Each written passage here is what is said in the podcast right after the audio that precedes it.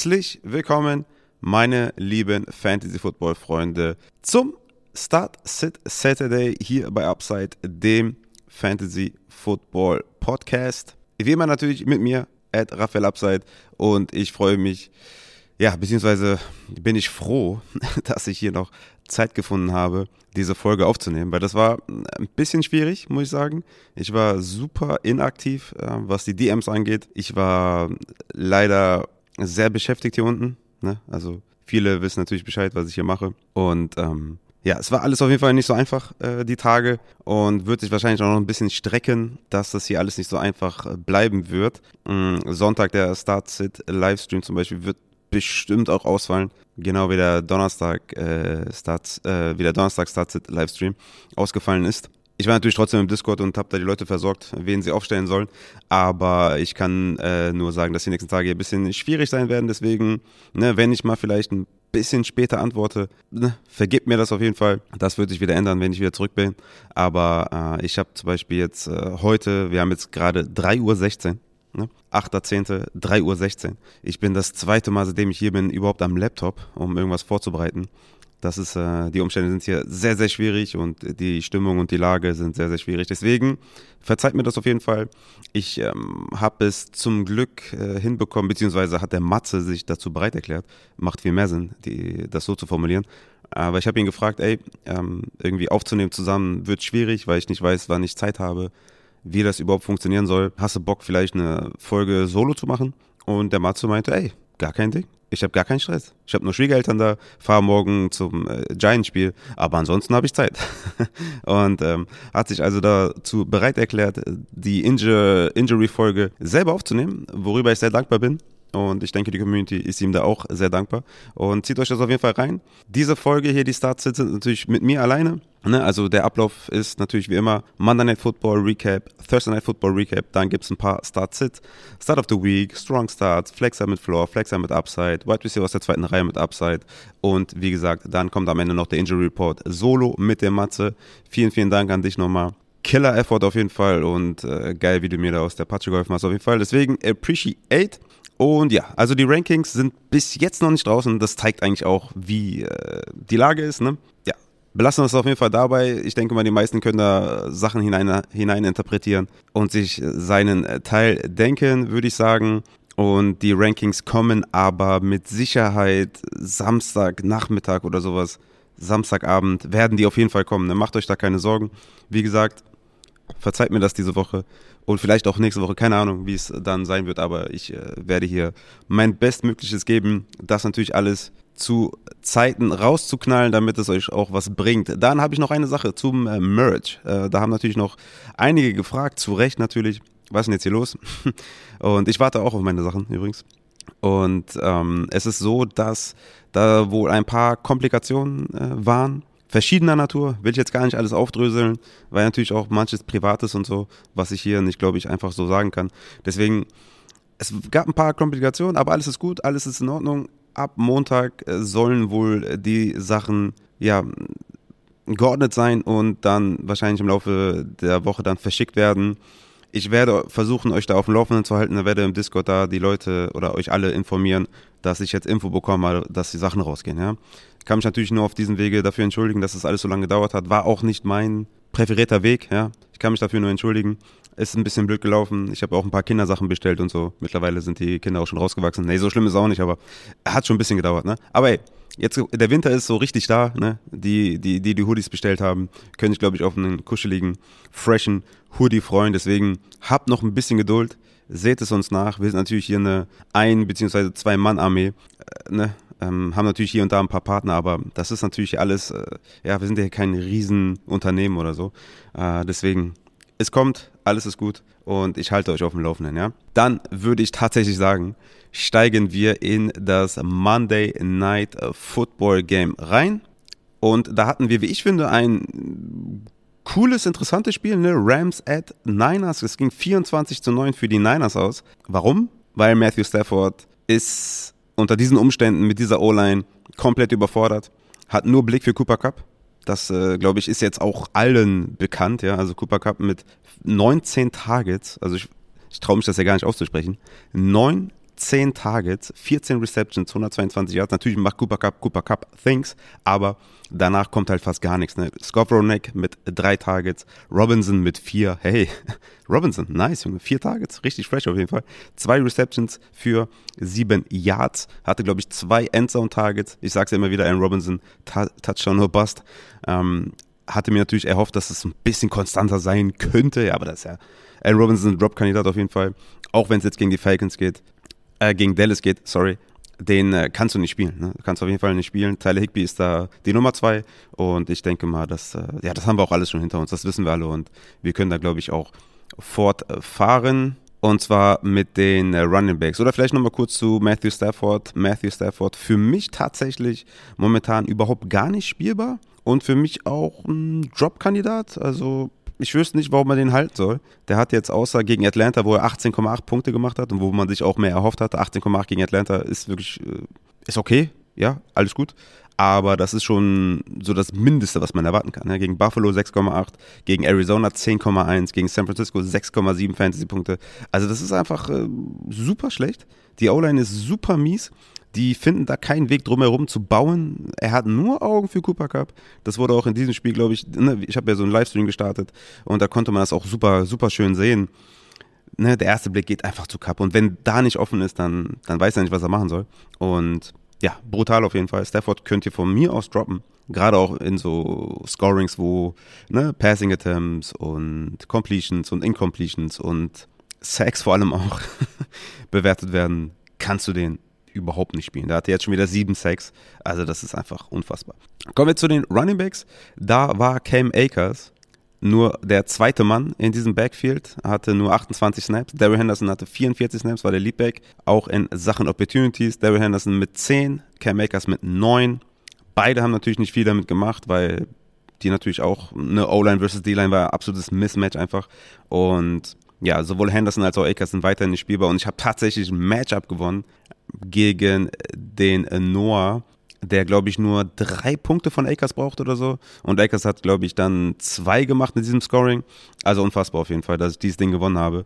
Das hat mich auch die ganze Nacht begleitet, plus natürlich Cooper Cup Punkte noch. Also war auf jeden Fall ein lustiger Livestream auf jeden Fall, dass ich da mit Cam Akers, ja, gegen Cam Akers noch gewonnen habe. Das war unfassbar und wow, einfach wow, dass äh, diese Offense außer Cup, ja, also tatsächlich, außer Cup ist keiner spielbar. Doch, Tyler Higby, sorry, den habe ich jetzt fast vergessen. Also Tyler Higby natürlich absolute Maschine. 14 Targets gesehen, 47 Routen gelaufen, 69 Snaps, also alles wirklich äh, hohes Wide Receiver Territorium und 12 Punkte gemacht und ja, der hat natürlich seine Targets gesehen und ja, Higby und Cup sind vom Super Bowl Champion spielbar. Das hätte man, glaube ich, so auch nicht erwartet. Kommen wir zu den 49ers.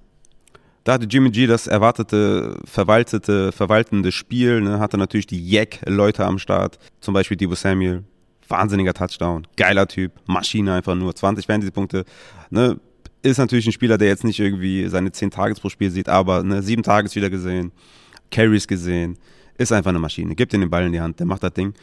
Brandon Ayuk hatte leider nur 4 Targets, hat zwar alle gefangen, aber Big Play hat ein bisschen gefehlt, bleibt momentan ein bisschen unter den Erwartungen, aber ich denke, dass auch da das ganze System mit Jimmy und so, das passt einfach momentan nicht.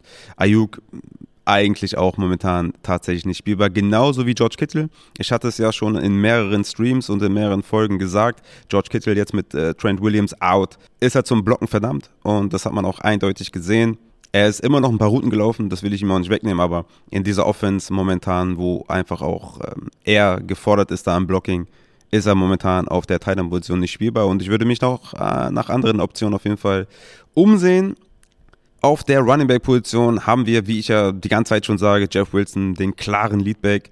33 zu 1 Snaps gesehen, da im Backfield gegen Tevin Coleman, 18 Opportunities gesehen und zu erwartend einfach sein Ding gemacht. Ne? 74 Yards erlaufen, Touchdown gemacht.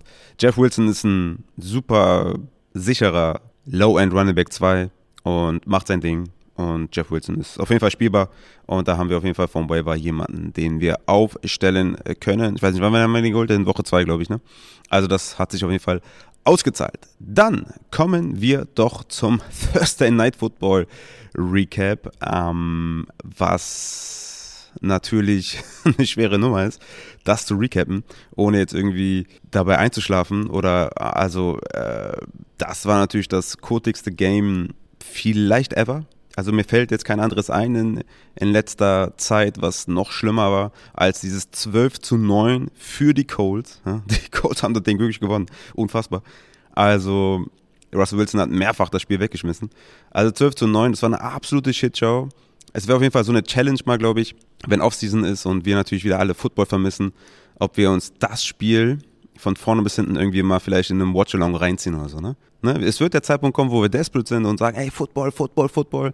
Und dann, glaube ich, packe ich das Spiel aus und dann will ich mal sehen, wie viele wirklich live dazukommen. Ja? Das ist, glaube ich, mal eine Challenge, die wir angehen.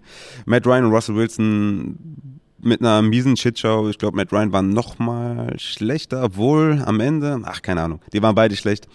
Matt Ryan auf jeden Fall mit weniger Fantasy-Punkten insgesamt und äh, beide Defenses haben, glaube ich, ganz gut gescored. Ja, 16 und 17 Punkte gemacht. Also 16 die Colts, 17 Denver. Wow. Ja, das sagt, glaube ich, dann auch wieder alles. Ich würde sagen, bevor ich mich hier um Kopf und Kragen rede, gehen wir mal chronologisch durch und fangen bei den Denver Broncos an. Da hatten wir im Receiving natürlich Cortland Sutton, der da die meisten Targets gesehen hat, was natürlich auch die ganzen letzten Spieler auch tut. Und der ist auch der Spieler, den ich aufstellen würde. Elf Targets, fünf Receptions leider nur für zehn Fantasy-Punkte, aber auch einige Deep Targets und Red Zone Targets. Also Cortland Sutton ist ein safer Start, auch die nächsten Wochen, auch wenn Denver natürlich Grotte ist. Cortland Sutton stellst du auf jeden Fall aus. Jerry Judy ist halt so ein Matchup-Play, ne? das hatte ich auch mehrfach gesagt und hat den Leuten auch mehrfach zu einem Sit geraten, weil da fehlt einfach die Konstanz. Er hatte sieben Tages, drei Receptions für 53 Yards, hatte er ein Big Play, aber der ist halt so ein Low-End Wide Receiver 3 und da muss man einfach gucken, was für Optionen man noch hat. Ne? Für mich im Zweifel Judy eher nicht spielbar, bevor ich da nicht konstant Leistung sehe. Ansonsten glaube ich, haben wir da nichts weiteres äh, mit KJ Hamler, der natürlich da den offenen Touchdown eigentlich hatte am Ende. Aber Russell Wilson dachte sich, nö, nö. Baller ich einfach mal in die Endzone, wo überhaupt eigentlich, äh, ja, wo Cortland Sutton da gut gecovert war auf jeden Fall. Aber lange Rede ohne Sinn, Tight Ends haben wir auch nichts erwähnenswertes. Albert O ist ja, ist eine unfassbare Song von Albert O. Ne? Der ist einfach Tight End 3 hinter Saubert und Tomlinson. Das ist einfach, also, naja. Okay. Kommen wir zur Backfield. Das ist, glaube ich, die interessantere Nummer hier an der ganzen Geschichte, glaube ich. Auf der anderen Seite kommen wir noch gleich zu Naim Heinz, aber ich glaube, Melvin Gordon, äh, Mike Boone war, glaube ich, hier die interessante Story. Und Rein von den Zahlen her haben wir folgendes Bild und zwar hatte Melvin Gordon 18 Opportunities und Mike Boone 10. Damit war Melvin Gordon auf jeden Fall klarer Leadback, hat daraus 54 Yards gemacht, hat noch drei Receptions für 49, hatte insgesamt 12 Fantasy-Punkte. Mike Boone hatte seinerseits, äh, seinerseits auch 10 Fantasy-Punkte, hat, hat das Ding wirklich auch gut gemacht, wie ich finde, als er auf dem Platz war. Fand ich schon, dass Mike Boone schon ein bisschen besser aussah als Melvin Gordon. Also Melvin Gordon hatte mies Angst. Also der hat, der hat den äh, Football ja umarmt. Der hat ja mit dem Football gekuschelt, ja. Also der hat ja teilweise, konnte der sich ja gar nicht entfalten in seinem Running Game, weil der einfach den Ball komplett umarmt hat. Ja, so kannst du ja nicht laufen. Also zumindest mal die ersten paar Snaps, da hatte er super viel Schiss. Ne? Also das war wirklich krass. Ich meine, wer kann es ihm verdenken? Sollte einmal den Ball vermissen raus ähm, mit der Historie. Und hatte ja auch dann einen Fumble, aber da war er natürlich schon am Boden. Aber ne? also kurz nach seinem Fumble, der ja kein Fumble war, hatte auch äh, Mike Boone echt einen langen Lauf an, an Snaps auf jeden Fall gesehen. Zumindest ist das so meine Erinnerung. Zumindest von also das, was ich gesehen habe. Habe auch nicht das ganze Spiel gesehen, muss ich ehrlich sagen. Aber kommen wir zu den anderen Zahlen zum Backfield. Also, die Goal-Line hatte Melvin Gordon auf jeden Fall inne. Auch die, die 5-Yard und 10-Yard, gerade auch am Ende des Spiels war Melvin Gordon die ganze Zeit auf dem Platz. Ich denke, wäre Denver da Richtung Goal-Line gekommen, hätte Melvin Gordon auf jeden Fall auch den Snap bekommen. Short Yardage gehört auf jeden Fall Melvin Gordon, ne? 4 zu 1 gegen Mike Boone. Third Downs war tatsächlich Mike Boone 8 zu 4 auf dem Feld. Ich denke, das wird sich auch so fortführen. Ist natürlich nur die Frage mit Latavius Murray, ob der noch, ob der noch mal reinfrisst bei Melvin Gordon. Auf der anderen Seite Devin Osigbo war ja auch active, hatte ein Carry. Also ich denke, dass Melvin Gordon da weiterhin solider Low-End Running Back 2 war. Ich hatte den in meinen Rankings, ich meine, ich hatte ja schon Rankings vorbereitet, so ist es nicht, aber ich hatte die halt noch nicht fertig, dass die raushauen konnte. Da ist er mein Running Back 23 gewesen, ne? Einfach weil Indy eigentlich, äh, weil Indianapolis auch ein guter Run-Defense ist und ich hatte geschrieben hier, wird Leadback sein. Die Frage ist halt Third Down und das ist, glaube ich, beantwortet, dass es Mike Boone sehen wird, größtenteils zumindest, ne? Ich gehe weiter davon aus, dass Melvin Gordon super solide spielbar ist, auch wenn ich wirklich, da, wirklich finde, dass Mike Boone super gut aussah. Ich habe jetzt keine EPA-Zahlen oder so, müsste ich mal raussuchen. Aber ich denke, moving forward werden sie da auf jeden Fall Melvin Gordon, Early Down, Goal Line und Third Down Down auf Mike Boone gehen. Und damit können wir eigentlich auch schon zu Indianapolis kommen. Matt Ryan ist natürlich nicht spielbar, äh, sagen wir auch schon die ganze Zeit. Bei den Wide Receiver natürlich Paris Campbell, ähm, Michael Pittman, sorry, derjenige, den wir aufstellen natürlich, ne, hatte acht Targets, ist Routen gelaufen, Snaps gesehen, natürlich, macht sein Ding. Fehlt das Upside einfach wegen dem Quarterback-Play. Ist schade, müssen wir mitarbeiten. Acht Punkte ist so das, was wir wahrscheinlich dann erwarten können, so als Floor. Und da müssen wir abwarten, ob äh, Indy da irgendwie was hinbekommt in Sachen Touchdowns und so und dann Müssen wir mal schauen. Paris Campbell mh, hm, natürlich mit einer ruhigen Vorstellung, genau wie Dullen, aber Alec Pierce, derjenige, den wir hier erwähnen müssen, auch in vielen Ligen letzte Woche vom Waiver geholt und auch für 0 Dollar und so, war eigentlich ziemlich cool. Hatte neun Targets, acht Receptions, 81 Yards, 11 Punkte gemacht. Also der ist auf jeden Fall hier der Lichtblick unter den Wide Receiver neben Pittman. Ist Alec Pierce so langsam auch spielbar. Mal gucken, wo er nächste Woche so landet. Aber ich würde, wenn er auf dem Waiver wäre, auf jeden Fall mal so knappe 20% rausknallen. Und ähm, ansonsten meiner Meinung nach wirklich spielbar. Tight Ends haben wir jetzt gesehen im Oily Cox nach seiner brillanten Vorstellung. Natürlich nicht spielbar wie Granson und Jelani Woods halt auch. Auf Running Back hatten wir leider ähm, das so, dass wir Naim Heinz natürlich gespielt haben. Hatte ich natürlich auch jedem empfohlen äh, im Start-Sit oder bei den DMs, dass man Naim Heinz aufstellen soll. Naim Heinz ist in meinem Ranking auf der 26 gelandet im Endeffekt. Ich äh, ging davon aus, dass er natürlich viel mehr Snaps sehen wird als sonst, weil natürlich Johnson Jonathan Teller da am Start ist. Ich war trotzdem überrascht, dass er da die ersten drei Snaps gesehen hat, weil er natürlich eigentlich kein Early Down Rusher ist. Und ich denke, hätte er sich keine Concussion abgeholt, wäre das ein sehr, sehr gutes Spiel geworden. Gehe ich stark von aus. Ne? Dion Jackson hatte 17, 17 Opportunities, Philip Lindsay 15. Also da kann mir keiner erzählen, dass entweder 17 oder 15 dann an Naim Heinz gegangen wären und Naim Heinz hätte bestimmt damit etwas ordentlich produziert und ja, ähm, ist natürlich gut, dass er nicht zurückgekommen ist. Ich hatte es erst gar nicht gesehen, wie er da aufgestanden ist und äh, total äh, wackelig auf den Füßen war. Hatte noch getweetet, ey, hoffentlich kommt er wieder. Voll ins Klo gegriffen. Also der Tweet war auf jeden Fall so nicht beabsichtigt. Aber hab dann auch gesehen, dass, das, äh, dass er da auf jeden Fall shaky war. Und gut, dass er nicht zurückgekommen ist. Aber ey, Concussion wissen wir ja, ist nichts Dolles. Aber ja, war äh, in meinem Lineup in der Money League äh, mit 1,5 Punkten oder was. Aber ich spiele auch zweimal gegen ihn ja, das einen leid, das des anderen freut. Auf jeden Fall bittere Nummer. Ich denke, Dion Jackson, Dion Jackson und Philip Lindsay, ja, sind dann nächste Woche auch äh, eh gar nicht äh, trustworthy, weil JT zurückkommt. Okay, meine Lieben, dann würde ich sagen, haben wir Thursday Night und Monday Night abgeschlossen und sind dabei nicht eingeschlafen. Das ist schon äh, eine gute Erkenntnis auf jeden Fall. Und können dann, glaube ich, äh, weitermachen mit den Start-Sits für Woche 5. Ich bin auf jeden Fall super krass äh, aufgeregt, weil ich habe äh, natürlich viele Matchups jetzt vor mir, wo es so ein bisschen, ne, also äh, geht jetzt so ein bisschen rum, ne, setzt man sich ein bisschen ab, kann man bei in der einen oder anderen Liga natürlich auch ein bisschen aufholen, ne, in der Hörerliga gehe ich jetzt vielleicht 2-0, das wäre natürlich super geil und wenn ich da jetzt 2-0 gehen würde, dann wäre ich wirklich 2-3, also sind wir realistisch, es wäre 2-3. Aber es würde sich auf jeden Fall komplett anders anhören, ne? ähm, wenn jemand irgendwie mit äh, zwei Siegen gestartet ist und dann drei Niederlagen kassiert hat oder ne, drei Niederlagen gestartet und zwei Siege jetzt äh, geholt. Also da hoffe ich auf jeden Fall sehr drauf, dass das nach vorne geht. Also wie gesagt, bin sehr gespannt. Ich habe so ein paar 2-2 Teams, habe natürlich auch ein 3-1-Team und ein 4-0-Team und sowas. Also wäre natürlich geil, wenn ich, wenn ich mich da irgendwie absetzen könnte. Aber eine wichtige Woche auf jeden Fall. Ne? Also Woche 5 ist schon so ein bisschen kann man schon seinen Kader gut, an, gut analysieren. Wo steht man jetzt und vielleicht auch schon ein paar Trades passiert und so. Also ich denke, für ein erstes Recap dann Woche 5 können wir reinschallern und ich hoffe, ich kann euch hier mit meinen Tipps und meinen Rankings und mit meinem äh, DM-Service, äh, den ihr natürlich nutzen könnt, wenn ihr bei patreon.com slash Fantasy supportet, kann ich euch da helfen für ein W in Woche 5. Und ich würde sagen, wir steigen rein in die Start-Sets mit den Quarterbacks. Quarterback Start of the Week ist für mich Tom Brady. Ich habe ihn mal erwähnt oder habe ihn hier mal untergebracht, weil ähm, er natürlich jetzt nicht das Bomben-Game bisher hatte, ne, ist diese Woche mein Quarterback 4. Er hat Chris Godwin zurück, er hat Mike Evans zurück, er spielt gegen Atlanta, Vegas projected plus 28 Punkte für Tampa Bay. Also das ist alles angerichtet für Tom Brady und seine Receiver, dass die richtig krass performen und Tom Brady wirklich auch in Formaten mit First Down Belohnung, mit Completion Belohnung auf jeden Fall reinwerfen gegen Atlanta, nicht zögern. Tom Brady, mein Start of the Week. Meine Strong Starts habe ich euch zwei mitgebracht, weil Tom Brady vielleicht etwas offensichtlich ist.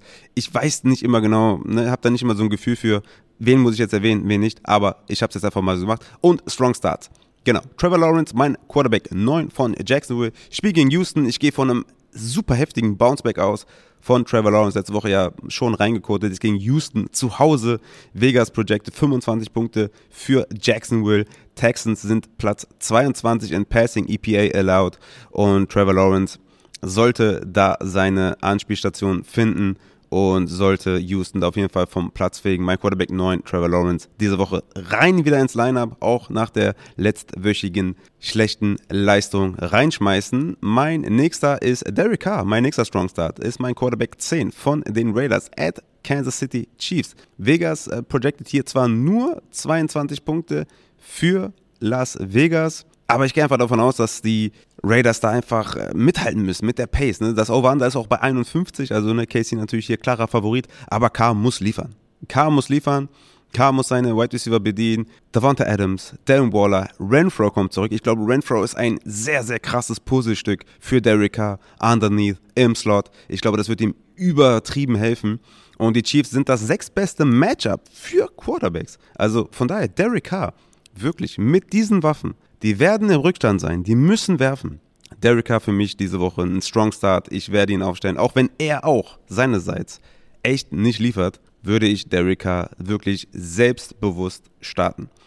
Dann kommen wir zu meinen Streaming-Quarterbacks und da habe ich euch zwei mitgebracht, die glaube ich so under the radar schwimmen. Und zum einen ist es Teddy Bridgewater, mein Quarterback 13 von den Miami Dolphins at New York Jets. New York Jets natürlich ein super Matchup, ne, sind auf 29 in Dropback EPA per Play und Teddy Bridgewater letzte Woche in zweieinhalb Vierteln 193 Yards aufgelegt und einen Touchdown hingelegt, hat Tyreek Hill, hat äh, Jane Waddle, hoffentlich beide fit, aber ich gehe davon aus, stand jetzt. Was soll da schiefgehen? Das ist dasselbe Spiel wie mit Tour. Er wirft die an, die machen den Rest gegen die Jets. Junge, safer Start auf jeden Fall. Quarterback 13 vielleicht, bisschen mit Ansage, aber bewusst mit Ansage. Ich will euch damit sagen, Teddy Bridgewater rein da, ohne zu zögern. Mein nächster Streaming-Quarterback ist Andy Dalton. Ne? Es wäre wahrscheinlich hier James Winston dann irgendwie auf Quarterback 12 gewesen, aber so ist es Andy Dalton auf 16 gegen Seattle. Vegas projected 25,5 Punkte für New Orleans und Seattle sind auf Platz 32 in Pass DVOA und Dalton, ne? letzte Woche mit 20 Completions. Bei 28 Attempts, 236 Yards geworfen, Touchdown gemacht, 14 Fantasy-Punkte, super solide Zahlen. Und Seattle hat in den letzten Spielen 27 Punkte abgegeben, 27 Punkte abgegeben und 45 Punkte zugelassen.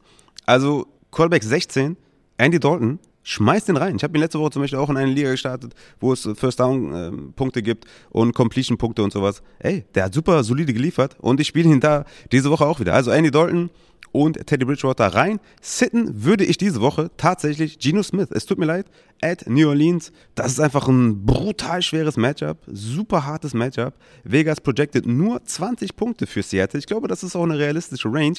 Hatte natürlich 18,9 und 31,7 Fantasy-Punkte, aber gegen Atlanta und Detroit ist das natürlich was anderes als gegen New Orleans. Ich würde Geno Smith sitten. Es tut mir leid, ich würde dafür Teddy oder Andy Dalton spielen. Der nächste ist Matthew Stafford. Wie gesagt, eben bei den Takeaways nicht spielbar. Gegen Dallas. D-Line versus O-Line ist komplettes Mismatch. Ich bin da völlig raus. Also Stafford hat jetzt 16 Sacks eingesteckt, tight für den zweiten Platz. Nur ein Sack weniger als Carson Wentz, der erster ist. Und Stafford macht bisher nur 12,5 Fantasy-Punkte im Schnitt. Also Stafford ist, ist einfach maximal nicht spielbar. Und mir auch egal, ob der jetzt 18 Punkte macht oder so. Ich, ich kann ihn nicht spielen. Gerade gegen so ein Matchup, gegen Dallas. Es ist der Progress auf jeden Fall richtig. Matthew Stafford sitten. Dann kommen wir zu den äh, Running Backs. Mein Start of the Week ist Evan Kamara. Viele Evan Kamara Fragen bekommen. Deswegen habe ich mir gedacht, ey, das passt, glaube ich, ganz gut, wenn ich den hier nenne als Start of the Week, weil ich bin da super krass selbstbewusst. Er wird spielen, äh, nachdem er jetzt da äh, letzte Woche auch wieder raus war mit der Rippenverletzung. Sie spielen gegen Seattle. Seattle erlaubt bisher die viertmeisten Fantasy-Punkte an Running Backs. Camara hatte 22 Opportunities in seinem letzten Start in Woche 3. Alter, gib mir 22 Opportunities gegen Seattle und der wird einfach rasieren. Alvin Kamara wird rasieren, mein Running Back 7 rein ins Lineup. Strong Start habe ich euch auch wieder zwei mitgebracht. Einmal James Robinson von Jacksonville Jaguars gegen Houston ist mein Running Back 11. Die Texans erlauben die meisten Fantasy-Punkte an Running Backs diese Saison und James Robinson hat bisher 16,3 Touches per Game Und das Geile an diesem Spiel gegen die Houston Texans, die sind haushoher Favorit. Haushoher Favorit bedeutet viel, viel Laufen und James Robinson ist eine super sichere Nummer. Strong Start. Es gibt keine Frage, James Robinson zu sitten. Mein Running Back 11. Der nächste ist Devin Singletary, mein Running Back 14 von den Buffalo Bills. Wer hätte das gedacht, dass Devin Singletary irgendwann mal ein Top 15 Back ist? Gegen Pittsburgh Steelers in den letzten zwei Wochen sechs höchster Target Share unter allen Running Backs mit 15,2, 80% Snaps gesehen, 71% der Carries gesehen und 70% Targets im Backfield gesehen bei Buffalo. Also rundum bedeutet das, also wenn man 1 plus 1 rechnet, der ist Workhorse bei den Buffalo Bills gegen Pittsburgh. Die werden die auseinandernehmen. Devin Singletary ist sowas von ein Strong Start. Auf jeden Fall rein in die Lineups. Dann habe ich euch einen Flexer mit Upside mitgebracht und natürlich einen Flexer mit Floor. Mein Flexer mit Upside ist Ramon Dre Stevenson von New England. Mein Running Back 17 gegen Detroit. Es gibt äh, kein besseres Matchup für Running Backs. Ihr habt es ja letzte Woche gesehen von Rashad Penny. Oder ja, Rashad Penny hat er einfach auseinandergenommen. Ich glaube, Detroit ist im Grunde genommen das zweitbeste Matchup. Aber ähm, ja, es gibt kein besseres Matchup, weil trotzdem geschrieben. Stevenson hat die letzten zwei Wochen den vierthöchsten Targets hier unter allen Running Backs mit 18,9. Also Stevenson muss auf jeden Fall rein. Äh, Bailey Zappi wird da ein paar Dump-Offs werfen. Genauso ist natürlich auch für mich Damien äh, Harris ein Mustard. Ne? Also ist jetzt vielleicht bisschen mehr Flexer mit Floor, aber Damien Harris und Stevenson, ja, müsst ihr aufstellen. Für mich gar keine Frage. Flexer mit Floor ist für mich AJ Dillon, mein Running Back 20 gegen die New York Giants. Dillon mit 16,5 Touches per Game hat bisher 52% der Team Running Back Touches, ist also leichter Leadback immer noch und ja, für mich ein super solider Start gegen, gegen die Giants, hat bisher nur einen Touchdown gemacht. Ich denke, wenn die an die Goal-Line kommen, wird es AJ Dillon und Aaron Jones richten wollen und ich denke, die werden da beide punkten. Dylan und Aaron Jones für mich auf jeden Fall beides super gute Starts gegen die äh, Giants, meine Sit-Kandidaten. Und ja, das wird jetzt ein bisschen, äh, bisschen eng wird das jetzt hier für mich, glaube ich, weil wir haben hier zum einen Najee Harris. Najee Harris mein Running Back 21, das heißt, ihr müsst ihn nicht unbedingt sitten, aber es ist natürlich eine krasse Diskrepanz zu dem, wo wir ihn natürlich vor einigen Wochen hatten. Ne? At Buffalo, Najee Harris hat immer noch 17 Touches pro Spiel, das ist wirklich immer noch in einem guten in einer guten Range, aber er sieht keine Targets, ne? Null Targets letzte Woche. Und das Ding ist, die Steelers sind 14 Point Underdog. Ja? Also ich gehe davon aus, dass, äh, dass äh, da wenig Goal-Line-Opportunities kommen und entweder macht Najee Harris einen Touchdown oder er kann es vergessen. Ne? Also der ist kein effizienter Running Back. Er kommt natürlich durchs Volumen und ich glaube, er ist halt ein Running Back, der natürlich von Dump-Off-Pässen profitiert hat letzte Saison von Big Ben. Und die sind halt diese Woche nicht da, denke ich mal. Letzte Woche null Targets, auch mit Kenny Pickett, der ein bisschen mehr läuft und äh, Quarterbacks, die ein bisschen mehr laufen, äh, bringen weniger Dump-Off-Pässe einfach rüber. Und Najee Harris ist für mich wirklich gegen Buffalo, weil es einfach auch ein schweres Matchup ist, ist ein Sit. Ich hätte wirklich super krasse Bauchschmerzen, ihn aufzustellen. Mein nächster Spieler ist Damien Pierce. Äh, Damien Pierce, ich liebe ihn, ich finde ihn geil. Ich habe nur Liebe eigentlich für ihn ist mein Running Back 27 at Jacksonville. Damien Pierce seines Zeichens 17,5 Touches pro Spiel, also auch richtig gute Range. In den letzten drei Wochen 88, 75 und 80 Prozent Team Running Back Touches. Aber Jacksonville sind auf Platz 6 in Rush DVOA. Also da wird es auf jeden Fall schwer, so einen langen Touchdown äh, zu brechen. Und wenn die im Rückstand sind, wird es Rex Burkett sein. Ne? Rex Burkett ist der Two-Minute-Drill-Guy, Rex Burkett ist der Third-Down-Guy. Ich denke, das ist einfach nicht das Matchup für Damon Pierce. Ja? Wenn ihr eine andere Option habt, würde ich mich umschauen. Damon Pierce im Zweifel meiner Meinung nach sitten. Mein nächster Sit ist Clyde edwards und es tut mir wirklich leid. Clyde edwards ich glaube Running Back 5 oder was ist er momentan in Half PPR, rasiert ab, keine Frage. 13,5 Touches pro Spiel würde man von einem Running Back 5 der Saison nicht erwarten. Ne? 50% Team Running Back Touches, das ist einfach super wenig, aber er hat einfach 5 Touchdowns gemacht. Und für alle Zweifler, für alle Leute, die sagen, ey, CH kannst du nicht spielen, packt Mahomes einfach mal so einen, so einen komischen Pass in der Endzone aus und dann hat CH wieder seinen Touchdown gefangen. Ich, ich kann es euch nicht erklären. Vielleicht macht er auch wieder einen Touchdown. Ich weiß es nicht. Vielleicht macht er am Ende der Saison hat er, hat er 20 Touchdowns. Ja, dann, dann ist das so. Ich kann nichts dafür. Es ist einfach zu wenig Opportunities. Ja, 13,5 Touches. Im Zweifel okay, von mir aus, ja, gibt es irgendwie Mittel und Wege, den zu spielen. Aber ich meine, Vegas ist auch ein nices Matchup und so. Aber versteht ihr, versteht ihr das Dilemma? Dieser Junge, äh, oder dieser Mann, sieht einfach, sieht einfach nicht, also er, es ist einfach, er ist eigentlich ein Sit, aber er macht die Touchdowns. Er ist in einer Hyper-Offense, er ist mit Mahomes, aber es, es tut einfach weh. Ich, ich, ich, habe Schwierigkeiten, ihn zu starten. Für mich ein Sit. Es tut mir leid. Dann mein anderer Sit ist Ezekiel Elliott, mein Running Back 30, at LA Rams, 16 Touches pro Spiel, also deutlich mehr zum Beispiel bei CH, der nur 30,5 hatte. Aber ähm, Elliott spielt gegen die Rams, die sind Top 2 Run Defense, sind Underdog und Sieg sieht einfach keine Targets. Ne? Also da ist wahrscheinlich noch Tony Pollard das bessere Play irgendwie. Ich bin da raus, äh, Sieg müsst ihr auf jeden Fall sitten. Also viel, viel sicherer als CH, Sieg ist ein kompletter Sit. Anthony Gibson, mein Running Back 31 gegen Tennessee. Auch hier 60,5 Touches bisher pro Spiel von Anthony Gibson. Aber man muss natürlich auch sagen, er ist von 77% auf 64% auf 56% zu 50% der Team Running Back Touches zurückgegangen. Und Tennessee ist eine Top 7 Run Defense. Anthony Gibson diese Woche für mich äh, leider auch ein Sit. Yo, jetzt habe ich einige genannt, ne? Würde ich, glaube ich, noch Rashad Penny unterbringen, der natürlich letzte Woche brutal abgeliefert hat. Aber insgesamt hat er nur 13,3 Touches pro Spiel. Immer noch mehr als ähm, Nee, 0,2 weniger, okay, sorry, als CH. Aber was ich sagen wollte, New Orleans ist nicht Detroit, ne? New Orleans ist ein Top 5 Run Defense und ähm, ich sehe da einfach wenig Chancen für Rashad Penny da abzuliefern.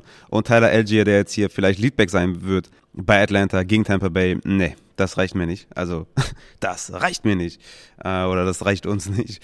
Ähm, nee, ist mir einfach zu undurchsichtig da mit den anderen Spielern, die nur noch im Backfield sind. Ich würde Tyler Algier gegen Tampa Bay vor allem nicht aufstellen. Gut, wow, jetzt habe ich echt einige genannt. Äh, ja, gehe ich mal zu den Wide Receivers über. ähm, mein Start of the Week ist Chris Godwin, natürlich. Wie soll es anders sein? Letzte Woche noch gesagt, auf jeden Fall nicht spielen und dann sieht er 10 Targets, unfassbar. Chris Godwin ist natürlich wieder ein safer Start, juicy Matchup. AJ Terrell wird gegen, Chris, äh, gegen Mike Evans spielen. Chris Godwin wird auf jeden Fall gute freie Looks bekommen, einfache Matchups äh, haben und Chris Godwin ist für mich ein, ja, mein Start of the Week ich, ich baller den auf jeden Fall rein. Meine Strong Starts. Ich habe da einige, ihr wisst es, ihr kennt es. Bei White Receiver gibt es natürlich immer viel, viel mehr. Aber ich fange mal an mit Mike Williams natürlich offensichtlich. Ne? Keenan Allen ist out, Mike Williams müsste natürlich spielen. Christian Kirk, ne? 9 Targets pro Spiel, 28% Target Share, 7 Red Zone Targets bisher. Letzte Woche natürlich ein etwas kotigeres Spiel, aber jetzt gegen Houston natürlich ein mieser Strong Start auf jeden Fall. Chris Olavi von New Orleans Saints, MT ist out. Olavi sieht auch 9 Targets pro Spiel. Target Shares überragend, 32%, 33%, 25% in den letzten drei Wochen. MT ist out. Gegen Seattle, Junge. Chris Olavi, äh, ein brutaler Strong Start.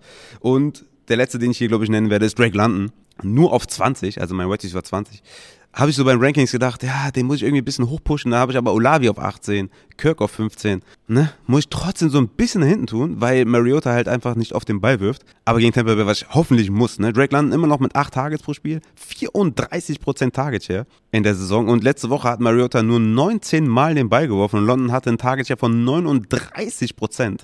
Also er ist der absolute Go-To-Guy. Und ich hoffe einfach, dass Mariota vielleicht 25, 26, 27 Mal den Ball wirft und dann wird äh, Drake London da seine 8, 9, 10, 11 Tage ziehen. Ist der Go-To-Guy, Pitts ist out, Drake London, ja, must start auf jeden Fall, strong start in dem Sinne, in der Kategorie hier zumindest. Dann haben wir noch Flexer mit und das ist Romeo Daubs von den Green Bay Packers gegen New Orleans, äh, gegen New York Giants, sorry, paar Versprecher heute drin, ne? aber ihr seht es mir nach auf jeden Fall. Also, Romeo Daubs von den Green Bay Packers gegen New Orleans, äh, sag ich schon wieder New Orleans, gegen New York Giants. Junge raff dich! Das äh, London-Game. Back-to-back 8 Targets für Romeo Daubs. 23 und 25% Target Share und das Wichtige natürlich 92% Snaps unter den Wide Receivers ist also ja ein Fulltime Starter, hat vier Red Zone Targets gesehen und ja, ich denke, dass äh, Romeo Daubs da, also er hatte letzte Woche ja fast zwei Touchdowns gefangen. Also er ist da ganz klar derjenige, den äh, Rogers anvisiert in der Red Zone und äh, für mich auf jeden Fall ein Flexer mit richtig geilem Upside. Dann habe ich noch einen äh, Flexer mit Upside mitgebracht und zwar ist das Gabe Davis, mein Right Receiver 28 von den Buffalo Bills, ihr kennt es, gegen Pittsburgh. Er ist natürlich derjenige, der die meisten Routen läuft, der die meisten Snaps sieht. Ich denke einfach, dass er viel, viel fitter ist diese Woche und dass er diese Woche einfach viel mehr Chancen hat auf einen Touchdown gegen Pittsburgh. Wenn ihr da auf der, auf der Flex irgendwie Bock habt auf 20 Punkte, würde ich sagen, Gabe Davis ist da der richtige Mann und diese Woche einfach viel, viel selbstbewusster, dass ich den aufstelle. Flexer mit Floor habe ich euch auch zwei mitgebracht. Einmal Juju gegen äh, die Las Vegas Raiders. Top Matchup auf jeden Fall. Ist ein 51er Over-Under. 6,8 Targets pro Spiel hat Juju. 24 und 23 Prozent Targets in den letzten zwei Wochen. Das ist super solide. Und er ist da der, der, der White Receiver 1 auf jeden Fall. Und Juju ist einfach für einen, für einen durchaus soliden Floor der richtige in eurem Lineup. Der nächste ist Robert Woods von den Tennessee Titans. Burks ist out. Ne? Ich denke mal, das ist das größte Argument hier für Robert Woods. Und er hat es ja die letzte Woche, hat das ja gut gemacht, ne? Hatte da den Touchdown, hatte in Woche drei neun Tage, letzte Woche vier Targets, hat jeweils vier Receptions gehabt. Ich denke, das ist einfach ein super solider Vor gegen Washington, die natürlich da dementsprechend auch ein gutes Matchup sind für Robert Woods. Ich würde Woods für einen für einen 10-Punkte-Floor, denke ich, ist er gut. Und das ist ja manchmal auch was wert. White Receiver aus der zweiten Reihe mit Upside gibt es einige für mich, wirklich. Ich habe Jacoby Myers, natürlich kommt es darauf an, wie da das Knie funktioniert. Gegen Detroit 9,5 Targets pro Spiel, erinnern wir uns. Er ist da die White Receiver 1 Anspielstation für Bailey Zappi. Dann habe ich noch McKenzie natürlich gegen Pittsburgh, also Concussion natürlich äh, müssen wir im Auge behalten, ist immer noch questionable, aber Back-to-Back -back mit sechs Targets, drei Red Zone Targets im Jahre 2022. Und die Target Share hat sich einfach komplett verändert von 15, also 15 und 17 Prozent die letzten zwei Wochen. Davor hatte er nur 9 und 7 Prozent. Crowder ist ja out. Also McKenzie, wenn der spielt, packe ich ihn auf jeden Fall für massig Upside in meine zweite Flex oder was. Ne? Deswegen White ist aus der zweiten Reihe für mich Isaiah McKenzie. Joshua Palmer natürlich jemand, den man spielen muss, wenn Keen Allen ausfällt. 6,6 Targets pro Spiel ohne Keen Allen gegen Cleveland. Super gutes Matchup. Würde ich Joshua Palmer auch gerne aufstellen. Hunter Renfro gegen KC. Wirklich für mich ein, ein sneaky Play. Ne? Also ich denke, Derek Carr wird ihn oft suchen da underneath. Und ähm, ich würde sagen, gegen KC ist das auch ein gutes Matchup. Also Hunter Renfro, wenn man da mit PPA-Punkten spielt oder mit First Downs und so, ist er, glaube ich, ein guter Mann. Devin Duvernay für Boom Bust weil Bateman wahrscheinlich out ist oder out ist. Ich habe ja die letzten News jetzt nicht gesehen, aber David Duvernay für Boom Bass gegen Cincinnati kann man durchaus auch aufstellen. Und Josh Reynolds natürlich von den Detroit Lions. Amon Ra ist Gott sei Dank zurück. Chark ist weiterhin out. Und ja, die zweite Anspielstation da gegen New Orleans, äh, gegen New England. Was habe ich mit New Orleans? Immer wenn ich ein N sehe, denke ich an New Orleans. Was ist denn da los? Die Saints, ey. Das sind nur in meinem Kopf.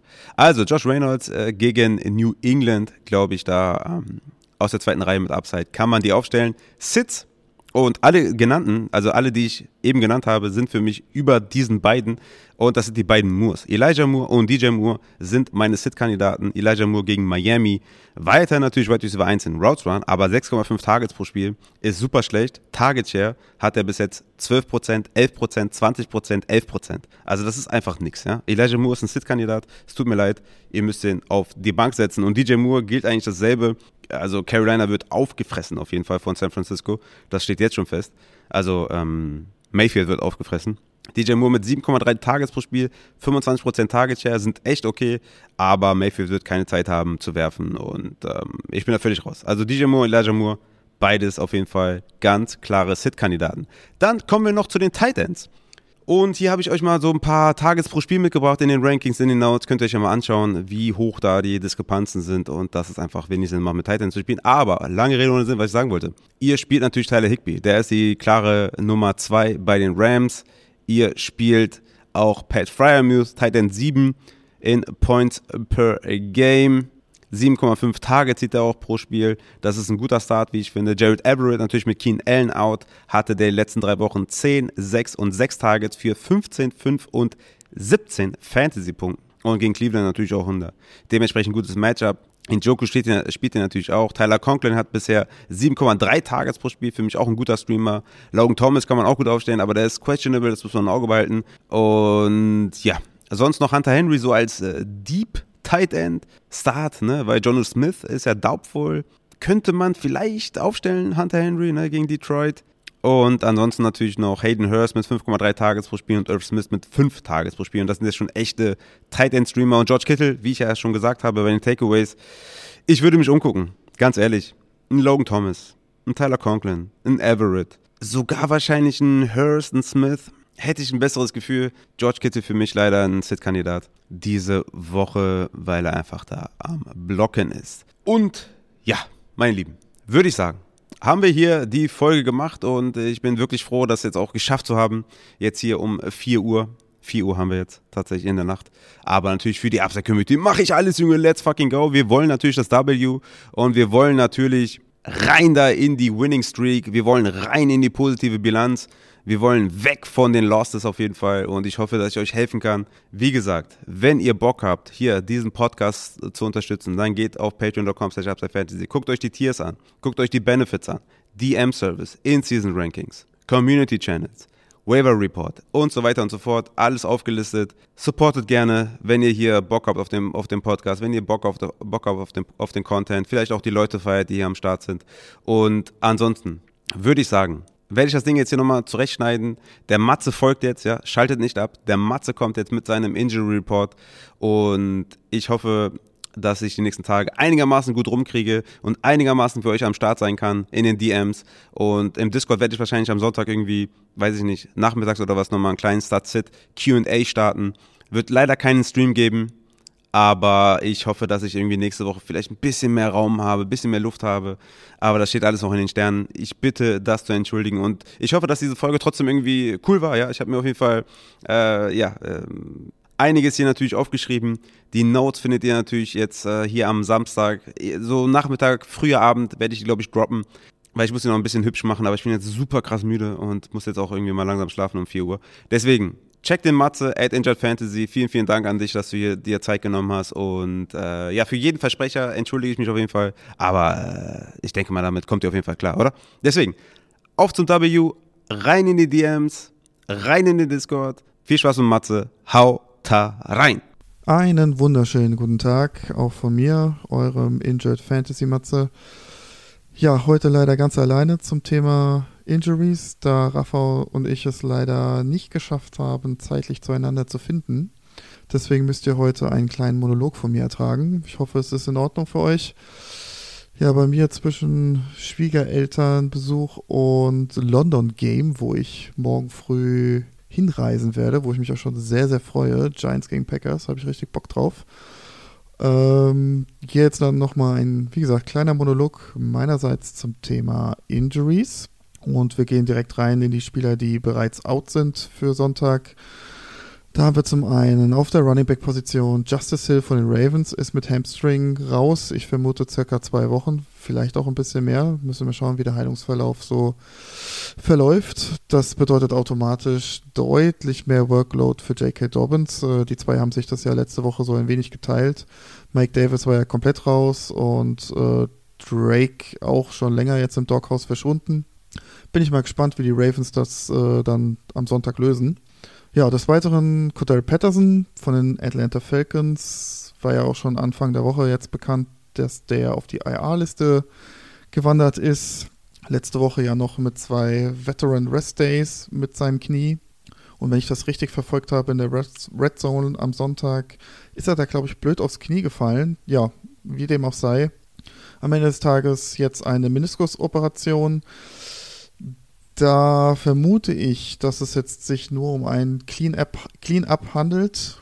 Sprich, ja, so das ähnlich eigentlich wie bei Zach Wilson, dem Quarterback der Jets, wo einfach ein wenig ähm, Meniskusknorpel entfernt wurde. Sonst bei einer anderen OP hätte ich jetzt eher gesagt, dass das vielleicht schon eher Season-Ending wäre. Also von daher, ich bin da sehr optimistisch, dass wir Cordero Patterson ja, nach vier bis sechs Wochen dann auch wieder auf dem Platz sehen werden.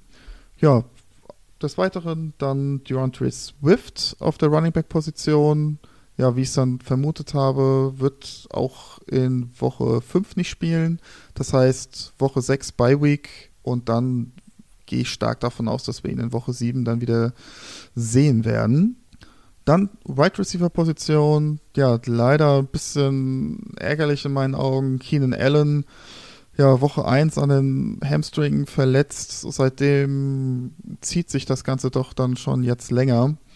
Kam jetzt Anfang der Woche die Gerüchte auf, dass es sich um Setback handelt. Äh, die Coaches haben das jedoch verneint und sagen jetzt im Endeffekt schon seit zwei Wochen Day-to-Day, Day-to-Day. Aber nichts passiert wirklich.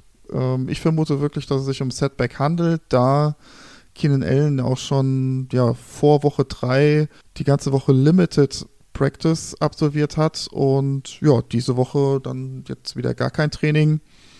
Ja, vermutlich klassisch zu früh angefangen und vielleicht sich wieder ein bisschen was aufgerissen, aber wie gesagt, die äh, Verantwortlichen verneinen das Ganze. Könnte wirklich sein, dass wir da noch ein bisschen länger auf ihn warten müssen. Müssen wir mal abwarten. Dann Rashad Bateman, Mittelfußverletzung. Wir wissen leider immer noch nicht, um was es sich handelt. Liz Frank Injury oder eine andere Mittelfußverletzungen. Da ist auch aktuell wirklich noch alles drin. Von null Wochen bis vier bis sechs Wochen ist wirklich schwer vorherzusagen. Bei einer normalen Prellung hätte ich gesagt, okay, wird wahrscheinlich äh, ja, ein Spiel, maximal zwei Spiele ausfallen. Ist jetzt auch die ganze Zeit mit dem Walking Boot rumgelaufen nach dem Spiel. Ja, müssen wir mal abwarten, ob er vielleicht nächste Woche dann wieder trainieren kann. Also würde sagen, wenn er nächste Woche Mittwoch und Donnerstag auch wieder gar nicht auf dem Feld steht, dann könnte es sein, dass wir uns da ja ein bisschen länger von Bateman verabschieden müssen. Dann kommen wir weiter zu Michael Thomas, äh, New Orleans Saints. Ja, C-Verletzung. Ja, auch ein bisschen ärgerlich. Wissen wir auch nicht ganz genau, um was es sich handelt. Ich vermute einfach, dass es sich um Turf Toe handeln muss. Alles andere würde jetzt bei der Ausfallzeit dann auch keinen Sinn machen. Ja, auch zum Tur beim Turf Toe ganz unterschiedlich. Ne? Ähm, JT hat letzte Woche gespielt damit, bis dann, bis dann seine Enkelverletzung kam. Ähm, wenn jetzt Michael Thomas jetzt, ist er jetzt raus, also auch da könnte ich mir wirklich vorstellen, ähnlich wie dann bei Traylon Burks, dass das dann vielleicht auch ein bisschen eine längere Geschichte sein könnte, dass wir nicht nur ein, zwei Spiele Pause von ihm sehen, sondern dann vielleicht drei, vier. Und ja, müssen wir mal abwarten, wie sich das entwickelt. Traylon Burks, gerade angesprochen, auch Turf Toe äh, wenn es sich um einen Crate 1 handelt, ist es meistens eine Sache von ein bis zwei Wochen.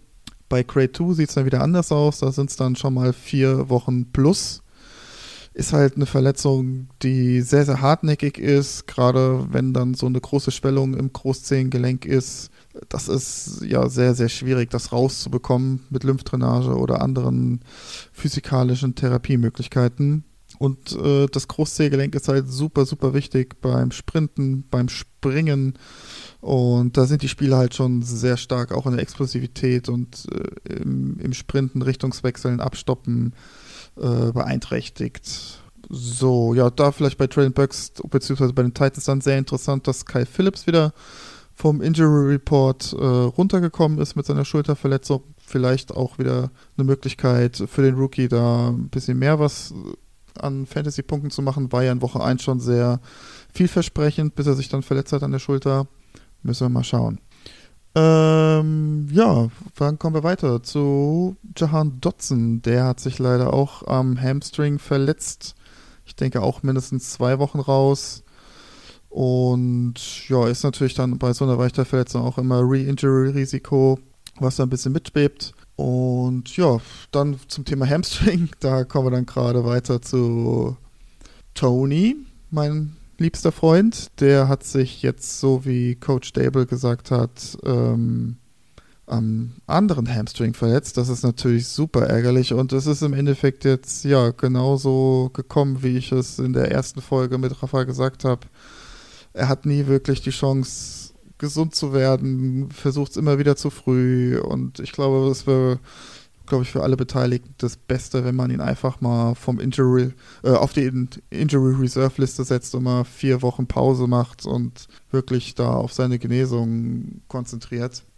Weil so ist das wirklich super nervig und auch echt im Endeffekt für den Spieler ja, mit am schlimmsten eigentlich, wenn du immer wieder versuchst zu trainieren, Limited Practice und es geht nicht richtig und dann ja, bist du dann wieder raus für eine Woche oder zwei. Also ich glaube, die Giants würden sich da wirklich auch einen Riesengefallen tun, wenn sie ihn einfach mal längerfristig rausnehmen, dass auch ein bisschen der Druck vom Kopf her ein bisschen da rausgenommen wird. Ja, ansonsten weiter bei den Giants Wide Receiver, Kenny Golladay mit MCL-Verletzungen, hatte auch Coach Stable gesagt, doesn't look promising. Also da gehe ich auch davon aus, dass wir da mindestens zwei bis vier Wochen Golladay nicht mehr auf dem Platz sehen.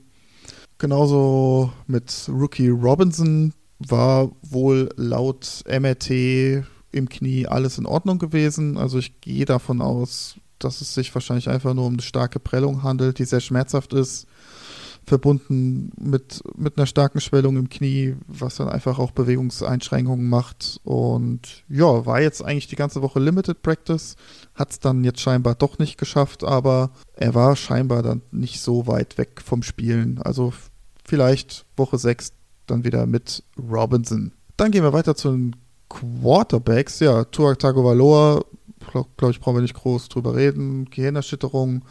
Ist jetzt auch nicht mit dem Team mitgereist zum Spiel und so wie ich gelesen habe, ist er jetzt auch in Behandlung bei einigen Neuroexperten, die von extern kommen. Also da ja, begibt er sich in gute Hände, denke ich mal.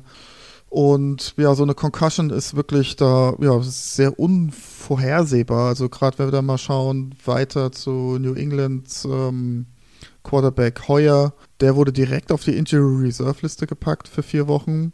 Ja, müssen wir mal gucken, wie das mit Tour aussieht, ob das auch drei Wochen, vier Wochen, vielleicht nur zwei Wochen, vielleicht sehen wir ihn nächste Woche wieder. Also das ist alles wirklich äh, großes Fragezeichen.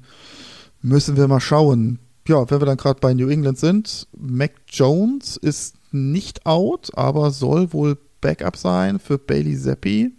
Da gab es ja jetzt auch an, Mitte der Woche dann ein Video, wo er trainiert. War zwar Limited Practice, aber das sah echt übel aus. Also der Knöchel zugetaped wie ein Panzer und er hat sich auch bewegt wie ein Panzer, muss ich sagen. Das sah sehr, sehr unrund aus, konnte kaum Gewicht auf den linken Fuß bringen. Also da bin ich, also ja, nicht so angetan, dass man Mac Jones überhaupt trainieren lässt. Also ich denke, da hätte noch mal eine gute Woche trainingsfrei, glaube ich, ein bisschen besseren Effekt gehabt als jetzt da das Limited Practice und dann Sonntag auf dem Feld stehen. Aber gut. Naja, also wie gesagt, Mac Jones Backup für Bailey Zappi. Dann kommen wir weiter zu James Winston. Der ist wahrscheinlich wieder raus. Woche, also die zweite Woche in Folge. Ja, auch so wie ich es so ein bisschen vermutet hatte, hatten wir ja auch schon drüber gesprochen. Ich habe halt so ein bisschen den Zweifel gehabt, dass wenn James Winston spielt, dass diese Frakturen an der Wirbelsäule halt einfach nicht richtig heilen können und ihn im Endeffekt längerfristig behindern. So war es dann scheinbar jetzt auch. Und ja, ich hoffe einfach, dass diese Knochenfrakturen sich dann relativ schnell wieder heilen lassen und er dann wieder auf dem Platz stehen kann, weil also man hat dann schon gemerkt, dass das ihn wohl doch mehr belastet hat, als man das vielleicht vorerst gedacht hatte. Und ansonsten noch, ähm, ja, vielleicht nochmal kurz zurück zu den Giants. Tyron Taylor ist auch raus mit Concussion. Und Daniel Jones spielt. Auch da gab es ein Video mit seinem ähm, Knöchel. Das war deutlich, deutlich besser als jetzt im Vergleich zu Mac Jones. Das sah schon sehr, sehr mobil aus, sehr beweglich. Also da bin ich recht zuversichtlich, dass man auch eine ganz gute Quarterback-Performance sieht. Gut, er wird vielleicht ein bisschen eingeschränkt sein, was das Laufen angeht. Da ist ja Daniel Jones auch den ein oder anderen Fantasy Point damit erreicht. Aber ja, ansonsten denke ich, wird das ihn nicht so belasten, dass man sagt, boah, der hat eine Katastrophenleistung gebracht wegen seinem Knöchel. Ja, das war es auch soweit erstmal von den Quarterbacks. Dann gehen wir weiter schnell zu den Titans. Da haben wir leider Bills Titan Knox. Der ist leider raus mit Fuß und dann kam neu hinzu der Hamstring und ich glaube auch das ist im Endeffekt äh, die Verletzung, die im Endeffekt jetzt ihn zuschauen lässt. Ja, Hamstring immer blöde Sache. Hoffen wir mal, dass das nicht allzu lange dauert und ja, schwer abzusehen jetzt inwieweit, ob das jetzt eine Woche, zwei Wochen oder sogar länger. Müssen wir mal schauen, wie das sich dann nächste Woche im Training verhält. Ansonsten haben wir noch Braid von den Tampa Bay Buccaneers. Der musste auch letzte Woche raus mit einer Gehirnerschütterung. Wurde zwar wieder nochmal eingesetzt letzte Woche, aber wurde dann doch nochmal runtergenommen. Wahrscheinlich dann doch Symptome entwickelt, sei es Kopfschmerzen, Schwindel etc. Ja, auf jeden Fall Woche 5 jetzt raus. Und dann, ja, bisschen shocking für alle. Kyle Pitts Owner ist jetzt auch leider raus mit einer Hamstring-Verletzung da kann man natürlich jetzt ein bisschen spekulieren, war diese Hamstring-Verletzung vielleicht auch schon ein bisschen länger da, sodass die letzten Wochen auch schon, was die Leistung angeht, ja, da nicht so schön waren, sage ich jetzt mal für Kyle Pitts Owner. Woche 3 waren es nur 67% Snaps auf dem Feld, Woche 4 nur 62%. Und normalerweise, wir kennen es ja noch aus letzter Saison, ist Kyle Pitts eigentlich fast immer auf dem Feld gewesen. Ja, Angeblich, laut Coach, soll das nicht der Fall gewesen sein. Aber ja, äh, Platz für Spekulation sind natürlich da auf jeden Fall gegeben.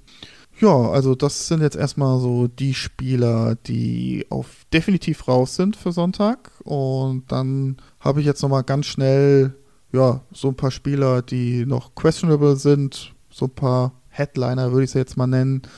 Und da steigen wir doch direkt mal ein mit den Wide Receivern. Amon Ra St. Brown, das kam für mich jetzt sehr überraschend, muss ich sagen. Der hatte jetzt die ganze Woche gar nicht trainiert und stand heute einfach mal wieder plötzlich auf dem Trainingsfeld und dachte, ich probiere es mal.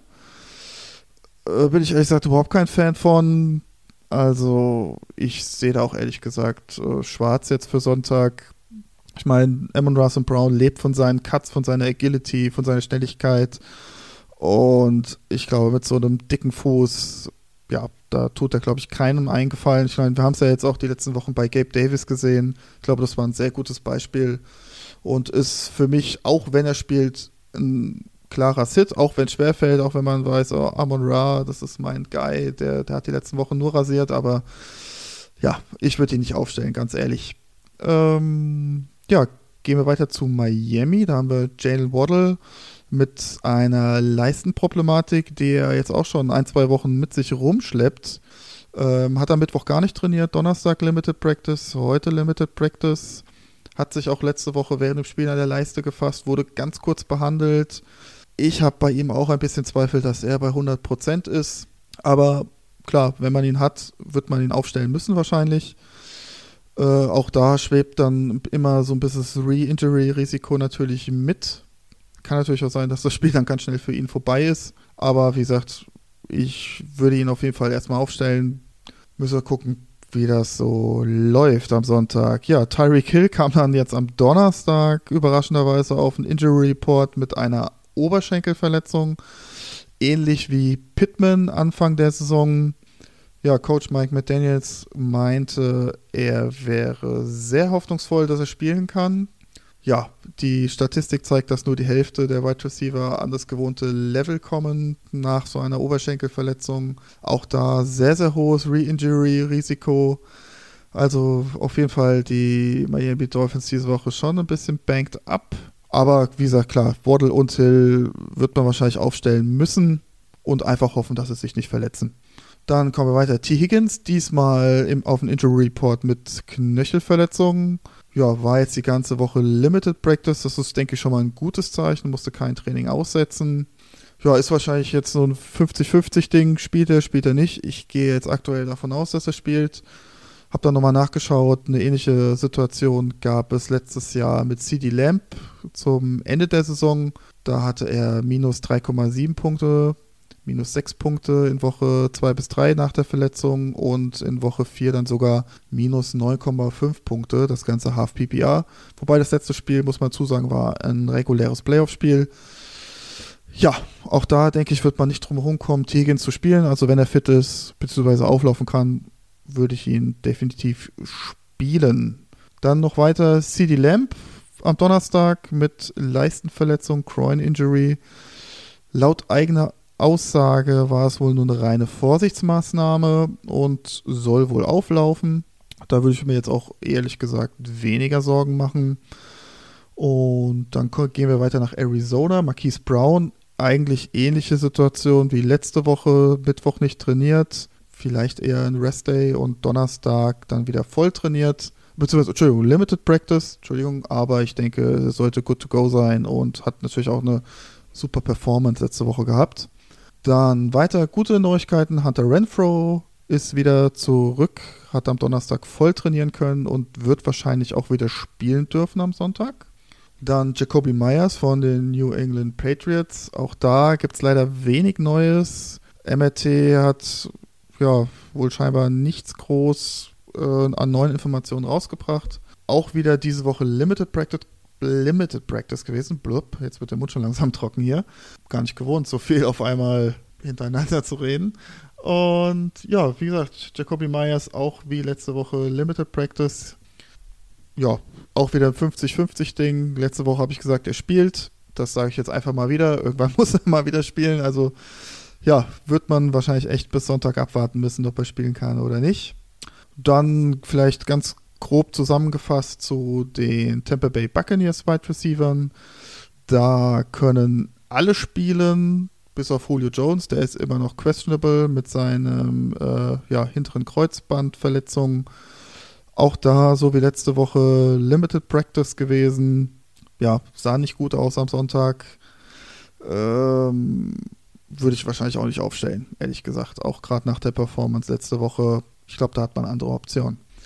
Ansonsten weiter Jarvis Landry, New Orleans Saints, Knöchelverletzung seit Woche 3 beziehungsweise nach Woche 3 hat letzte Woche auch mit äh, Soreness im Knöchel gespielt. Auch da wieder Limited Practice die ganze Woche. Ja, war jetzt auch von der Leistung nicht sonderlich berauschend. Weiß nicht, ob es an der Chemie mit äh, Andy Deuten lag oder ob es wirklich der Knöchel war. So wie es aussieht, lag aber kein Supinationstrauma vor, also sprich irgendwie ein Umknicken. Kann eigentlich fast nur besser werden, würde ich sagen. Ähm, und ansonsten, ja, noch Curtis Samuel war jetzt die ganze Woche krank. Weiß man leider auch nicht, was er genau hat.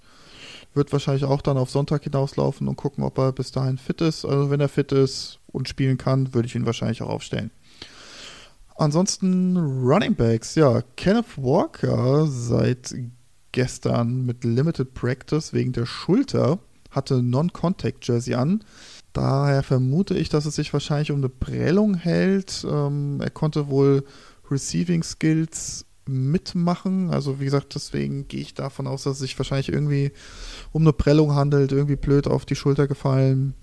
Denke, er wird wahrscheinlich spielen können am Sonntag. Ja, und Pendant dazu, Rashad Penny war am Mittwoch wegen Schulter raus beim Training und dann am Donnerstag wieder Full Practice. Hat sozusagen die Schulterverletzung an Kenneth Walker weitergegeben. Dann kurzer Schocker, Priest Hall auf dem Injury Report, hat aber Limited Practice machen können und laut Coach Saleh waren es nur Nicks and Bruises, also ja, so die typischen Wehwehchen nach dem Spiel, sollte also kein Problem sein für Sonntag. Und dann kommen wir zum Head Scratcher der letzten Woche, Alvin Kamara. Das tut mir auch sehr leid für alle Kamara-Owner. Ich habe ihn auch in drei Ligen. Ähm, das war wirklich überhaupt 0,0 abzusehen, dass der nicht spielen kann. Ähm, ich habe dann auch extra nochmal nachgeschaut, ob ich da irgendwie was übersehen habe. Auch die amerikanischen Experten waren sehr, sehr überrascht, dass er nicht spielen kann. Auch die Beatwriter, also da gab es überhaupt kein Anzeichen, dass der nicht spielen kann. Aber ja, jetzt Woche 5 steht vor der Tür und äh, laut eigener Aussage soll er auch spielen. Wir glauben ihm jetzt einfach mal und ja, diese Woche, Woche 5 soll es sein. Camara wohl wieder active. Ja, dann noch überraschend heute, ganz frisch auf dem Injury Report, äh, Tony Pollard mit auch Illness auf dem Injury Report. Ähm, da müssen wir natürlich auch erstmal abwarten, wie sich das jetzt entwickelt für, bis Sonntag. Könnte natürlich sein, wenn der die Scheißerei hat, dass er dann vielleicht nicht spielen kann. Aber ja, müssen wir mal abwarten. Und ansonsten Montgomery von den Bears. Ja, der hatte jetzt am Mittwoch nicht trainieren können. Donnerstag, Freitag Limited Practice ist jetzt schon mal erstmal ein gutes Zeichen. Aber ehrlich gesagt, das ist für mich auch ein klarer Sit diese Woche, auch wenn er active sein sollte mit dieser Verletzung. Ja, da hat man sich ja gestritten, ist es High Ankle Sprain, ist es keiner, ist es vielleicht auch eine Innenbandverletzung im Knie. Also äh, ich hätte jetzt äh, ja gesagt, dass er eigentlich mindestens zwei Wochen raus ist. Und wie gesagt, wenn er spielen sollte, denke ich, wird er auf einem starken Snap-Count sein, weil einfach Khalil Herbert auch echt die letzten zwei, äh, letzten zwei Spiele es dann auch wirklich ja, sehr, sehr gut gemacht hat. Und zu guter Letzt noch zu den Tight Ends. Da kam jetzt heute auch nochmal spontan Logan Thomas auf den Injury Report mit einer Wadenverletzung. Und da wissen wir ja noch von Zach Ertz, das kann sich sehr, sehr lange ziehen. Zach Ertz war ja da fast die komplette Preseason irgendwie raus gewesen. Und da bin ich mir ziemlich sicher, dass er out sein wird. Also da schon mal vielleicht auf eine, auf eine Alternative spekulieren vom Waiver, wenn es da noch irgendwie was Brauchbares gibt. Und das soll es im Endeffekt dann auch von meiner Seite gewesen sein. Ich hoffe, das war jetzt nicht zu langweilig und monoton, aber ja, hoffe, dass wir einfach nächste Woche dann wieder den Austausch mit Rafa haben. Und dann wünsche ich euch allen ein dickes, fettes W und einen schönen Sonntag. Und lasst es krachen mit eurem Fantasy-Team. Und bis dahin, bleibt gesund, macht's gut, ciao.